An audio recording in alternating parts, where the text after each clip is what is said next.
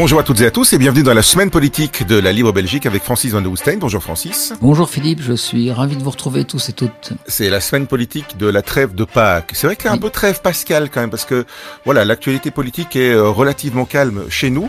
Il faut dire qu'on a quand même beaucoup le regard braqué vers euh, les autres, en l'occurrence vers, euh, vers la France. Et on se demandait si on pourrait tirer quelques petits enseignements par rapport à ce qui se passe chez nous. Petit exercice donc. Allons-y. Alors, on, l'a vu euh, en, France euh, avec euh, la l'explosion, on va dire, de Mélenchon et des Insoumis qui a bien failli arrivé jusqu'au deuxième tour. Euh, et je lisais dans la Libre Belgique euh, cette semaine que voilà, on regarde un petit peu comment ça pourrait se passer euh, chez nous et notamment à Bruxelles aux prochaines élections en 2024. Et Adrien de Marneff qui écrivait l'article se posait la question de savoir si le PTB était en train de monter très fort, ça va affaiblir le Parti socialiste. Est-ce que ça pourrait permettre au, MR de monter au, gouvernement à, Bruxelles en faisant une espèce de Vivaldi bruxelloise? Alors évidemment, on fait un peu de politique fiction là, mais quand on regarde les tendances, c'est quand même un peu vers ça qu'on va. Hein. C'est vrai que s'il faut établir un parallélisme euh, entre les élections françaises et la situation belge, il y a un élément qui est long qui est dominant, c'est la montée en puissance de la France insoumise en France et, selon les sondages, la, la, montée en puissance également donc du PTB euh, au sud du pays, donc en tout cas à, Bruxelles et en Wallonie. Il faut tout de suite euh, préciser que les systèmes électoraux sont évidemment très différents. C'est un, pour l'élection du président, donc c'est un vote majoritaire à deux tours en, France et un, scrutin proportionnel en Belgique. Donc euh, les, les, les, parallèles sont, sont, sont limité, je dirais, dans, l'analyse. Néanmoins, comme vous le dites, euh, les derniers sondages montrent que le, une très forte montée en puissance du PTP, notamment euh, à Bruxelles, qui pourrait éventuellement euh, peut-être euh, un jour gouverner aux côtés du PS et des colos à Bruxelles, parce que dans l'état actuel des choses, si les, selon les derniers sondages euh, réalisés, eh bien, les partis actuellement au pouvoir n'auraient plus qu'une seule majorité d'avance. Euh, si l'on transpose hein, les résultats du sondage euh, aux élections de, de, des prochaines élections donc de 2024, donc, autrement dit, l'attelage actuel ne pourrait plus euh, fonctionner, en tout cas ric-rac, comme on dit. Donc, euh, la question se pose. Et, on aurait le choix, disons, entre deux possibilités. Soit, comme vous l'avez dit, PS, Écolo et PTB euh, s'allient pour former ce qu'on a appelé une majorité coquelicot. Enfin, ce, a appelé, ce, qui avait été tenté à la région Wallonne aux dernières élections et puis qui n'a pas abouti finalement. Hein. Oui, avec évidemment cette, ces deux questions fondamentales. D'une part, est-ce que PS et, et Colo sont réellement prêts à s'associer avec un parti PTB hein, qui est quand même qui a des positions ambiguës, on a déjà dit au niveau international. Euh, donc ça c'est une. Si il tente un peu à l'image de Mélenchon de corriger un peu le tir, hein, de dire que voilà. Mais bon. Oui, enfin on sait bien qu'à l'égard des, des Ouïghours et même à l'égard de, de, oui, bien sûr l'invasion en Ukraine a été euh, condamnée. Il reste qu'il y a des, des, des zones d'ombre de la part du, du PTB. Et l'autre question est de savoir si réellement le PTB a envie de gouverner ou si c'est un parti qui voilà, fait tout finalement pour euh, avoir de, l'influence dans les parlements, mais ne, voudra jamais, je dirais, passer aux actes et ne voudra jamais prendre des responsabilités. C'est un peu la thèse du président du Parti socialiste et d'autres, donc euh, Paul Magnette et d'autres, qui considèrent qu'effectivement c'est un parti qui fait semblant de vouloir gouverner pour s'attirer les électeurs en proposant des, des, des programmes extrêmement Pour s'attirer les, les, votes sanctions, les votes refuges, euh, voilà. Oui, oui, mais qui en réalité donc n'a pas euh, n'a pas vraiment l'étoffe ni l'envie euh, de gouverner. Et donc l'autre possibilité, euh, si de nouveau on transpose les sondages, euh, si, on devait voter, je veux dire, euh, ce, ce, dimanche en Belgique, selon le dernier sondage publié par nos confrères du soir, serait effectivement que le MR s'allie au Parti socialiste et aux écologistes pour former, comme vous l'avez dit,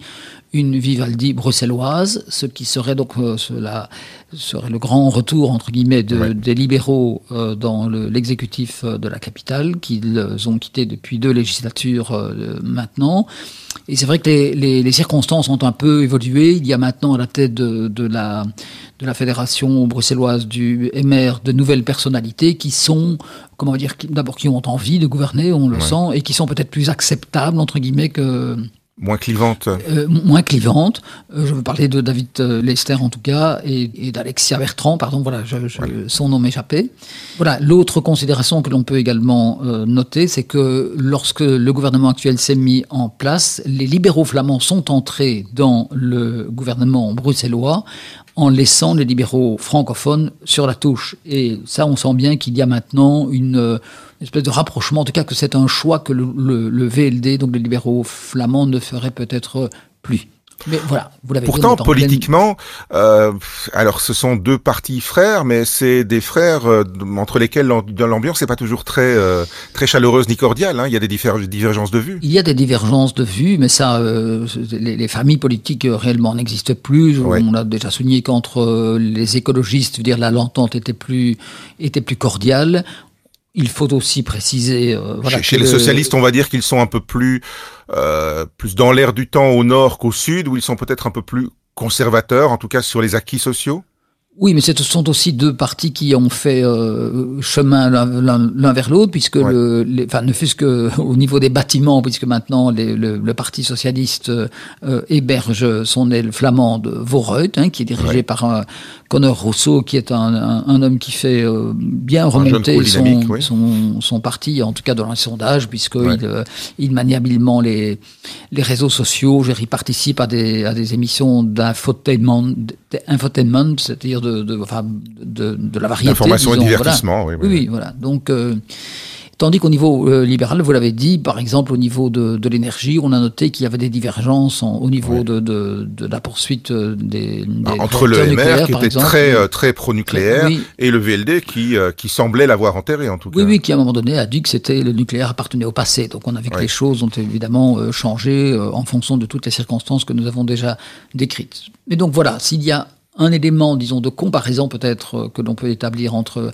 les élections françaises et la situation en Belgique, c'est la montée en puissance de euh, la France insoumise et du PTB euh, chez nous.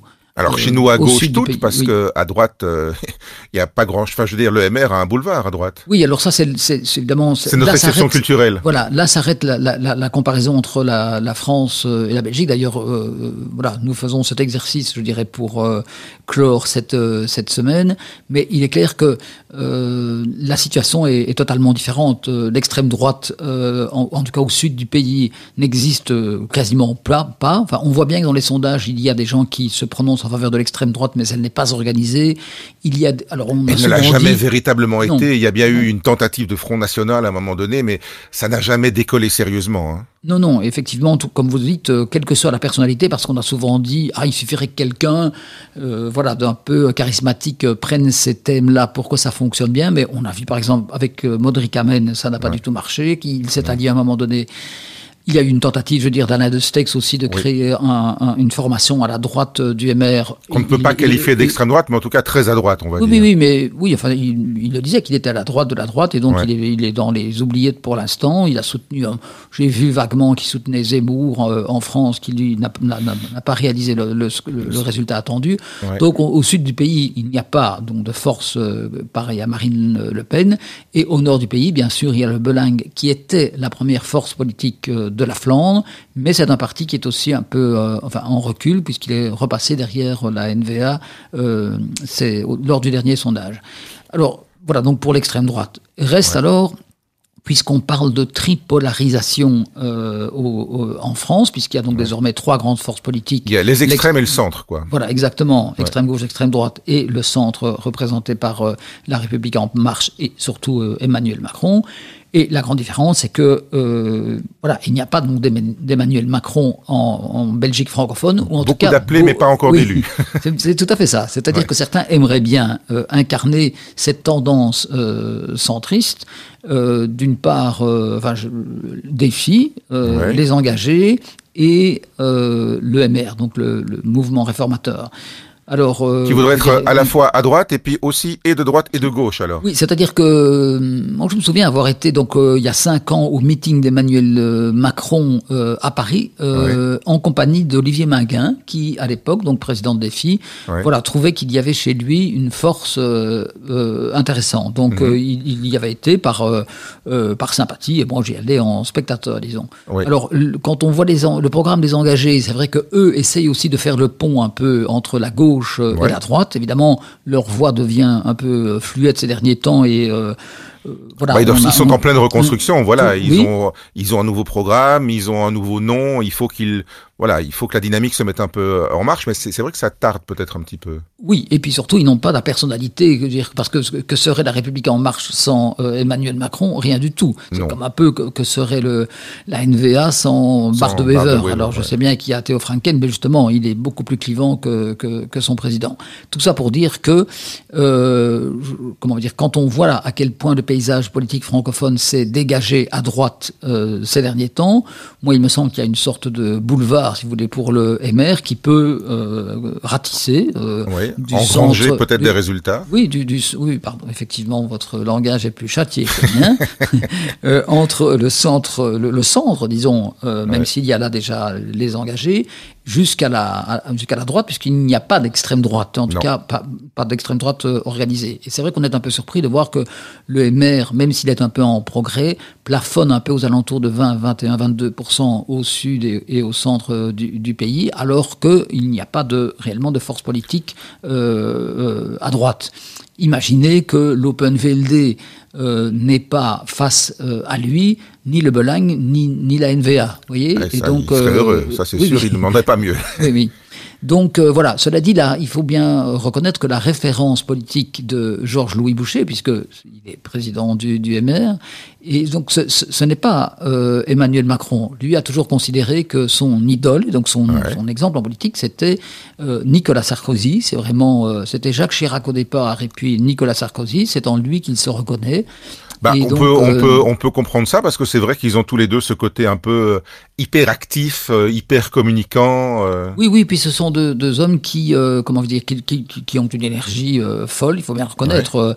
et évidemment, comment dire, Nicolas Sarkozy. Ils sont capables de déraper un peu verbalement, on va dire, hein, d'utiliser des formules choc. Quoi. Oui, oui, oui, ils sont très clivants. Oui, oui, on se souvient des, des de, de, de, Nicolas Sarkozy. Évidemment, Nicolas Sarkozy était là, je veux dire, avant vraiment Twitter et les réseaux sociaux sociaux, alors que c'est un, c'est un élément de communication qui, qui colle, je dirais, à la peau de, de Georges Louis Boucher, jusqu'à effectivement le, pousser à, je veux dire, presque à l'extrême, puisqu'on on a le sentiment parfois qu'il qu'il existe euh, grâce et, et, et, par cela. Ça, ça, ne, ça, ne, veut pas dire qu'il n'y a pas de, de, de fond derrière euh, et qu'il n'y a pas des, des, des valeurs qu'il défendent, mais il le fait d'une manière qui qui agace, on sait, bien, euh, jusqu'à l'intérieur du, euh, MR. Et donc tout ça pour expliquer qu'il y a effectivement que, la comparaison avec les, élections euh, françaises a, des limites. Parce qu'effectivement, pour l'instant, le, centre politique chez nous est, occupé par plusieurs forces politiques défis et les engagés, donc défis qui est plutôt au centre-gauche, euh, les engagés qui sont maintenant vraiment au centre en, ayant pris des idées à gauche et à droite, et le MR, je dirais, qui, qui, qui, qui veut occuper en tout cas toute la, toute la part, tout, le, du centre jusqu'au centre droit de, de, du paysage politique francophone. Le problème quand même dans le paysage politique tel qu'il est en train d'évoluer maintenant, Francis, c'est que en fait on a on a des familles qui s'éloignent de plus en plus. Alors en France entre guillemets, euh, ou dans des systèmes majoritaires, euh, c'est pas très grave parce que c'est le gagnant qui prend tout. Euh, mais chez nous, on est obligé de faire des compromis. Alors, au plus les gens s'écartent les uns des autres, au plus ça devient difficile de trouver un terrain d'entente pour faire quelque chose en commun. Oui, mais c'est bien là où notre exercice, si je peux me permettre, a, des, à, toutes ses limites, puisqu'on ne peut pas comparer les, les, deux situations, puisque le 24 avril, on saura qui est président j'espère, de la République et pas présidente de, de, la République. Et puis, il faut, il faut dire aussi qu'il y a des législatives donc, qui ont lieu en juin et qui donneront ou pas une majorité euh, parlementaire euh, au président. C'est là qu'on pourra voir aussi si l'atomisation euh, de la gauche et de la droite, donc du PS et des Républicains en France, euh, sera aussi importante que ça ne l'a été à l'élection présidentielle pour l'instant. Oui, oui, ce qui donne généralement une, euh, comment, une, plus, une plus grande facilité finalement au président pour euh, gouverner en, en, France, puisque euh, généralement, je dis bien généralement parce qu'il y a parfois dans des cas de cohabitation, donc généralement le président peut s'appuyer sur une, une majorité parlementaire large. Je dis aussi généralement parce qu'il est arrivé que, par exemple avec François Hollande, se développe au sein de la majorité ce qu'on a appelé donc les, les frondeurs, donc les, les, gens qui justement condamnaient déjà le, la dérive entre je dis déjà parce que c'est aussi été le cas avec Emmanuel Macron, donc la dérive droitière, je mets des guillemets, euh, dans la politique de euh, François euh, Hollande. Hollande. Donc une majorité confortable au, au, à l'Assemblée nationale ne signifie pas non plus un, un un blanc-seing. Mais c'est vrai que gouverner avec une seule grande majorité, c'est évidemment plus simple que d'être à la tête d'un gouvernement composé de sept partis, ce que nous disons régulièrement dans voilà. notre Avec la difficulté chez nous pour euh, pour ceux qui voudraient introduire ce genre de système que nous aurions de toute façon une coalition parce qu'on aurait pour l'instant une Wallonie plutôt à gauche et une Flandre bien à droite. Donc euh... oui, mais cela dit, je, je, pense que les deux systèmes peuvent être corrigés. D'ailleurs, quand euh, on en parle avec nos, nos collègues ou nos amis euh, français, eux estiment que le système majoritaire est assez brutal puisque ouais. c'est le premier qui emporte toute la mise, hein, Mhm. mmh. même si au, au, au, même s'il ne représente forcément il ne représente pas 100% de, de, des électeurs, mais donc il, il, a tout. Je veux dire, il ne doit oui, pas ils ont des majorités tranchées. Ouais. Oui, et, et euh, ça veut donc dire aussi qu'à l'Assemblée nationale, les même des forces politiques très importantes sont très peu représentées.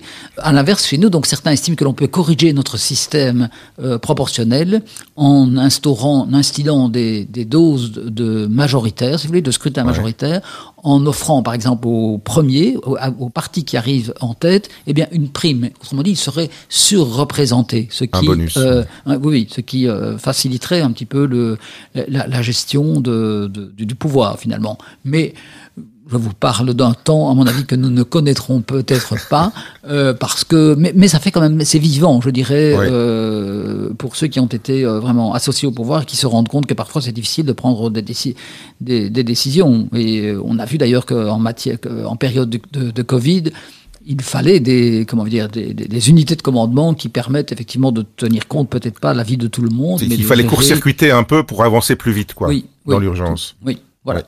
Euh, même si on a rendu, heureusement d'ailleurs, le contrôle au Parlement par la suite, qui même son rôle. Hein. Oui, oui, tout à fait. Mais je, je on faisait l'interview donc dans DH Radio il y a quelques jours de Pierre-Alexandre Anglade, qui est donc le député des Français du, du Benelux, ouais. et qui lui se réjouissait quand même que le Parlement français, l'Assemblée nationale, ait consacré 14 réunions à discuter des mesures euh, Covid.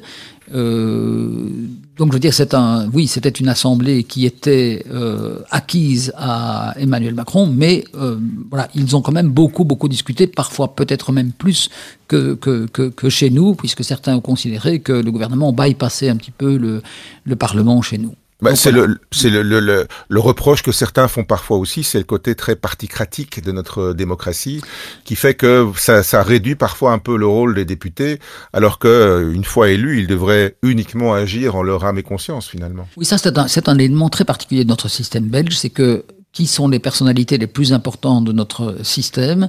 Il y a évidemment le Premier ministre et des ministres, et, dans, et, et, en, et à l'intérieur de, des gouvernements, du gouvernement, ce qu'on appelle le KERN, donc le premier et les vice-premiers ministres. Ouais. Mais les présidents de parti ont eux aussi énormément de pouvoir. Leur justification, c'est que ils, ils sont, si, vous voulez, présents à tous les niveaux de pouvoir. Donc, ils peuvent gérer des dossiers qui sont à la fois euh, fédéraux, euh, régionaux et, et communautaires. Mais c'est bien ce qui explique leur puissance et c'est aussi bien parfois ce qui explique les blocages. Il faut bien reconnaître. Euh, la semaine prochaine, on va se retrouver euh, de manière un petit peu décalée euh, le jeudi pour débriefer le débat, l'unique débat, vrai débat de l'élection présidentielle française entre Emmanuel Macron et Marine Le Pen, entre le président sortant et sa challenger. Oui. Et puis la semaine qui suit, nous reprendrons évidemment avec le lundi un, un, un débriefing de, la, de cette élection. Et puis la semaine politique, il y en aura donc a priori, sauf événement, pas la semaine prochaine. Merci Philippe, à très bientôt. Bon week-end.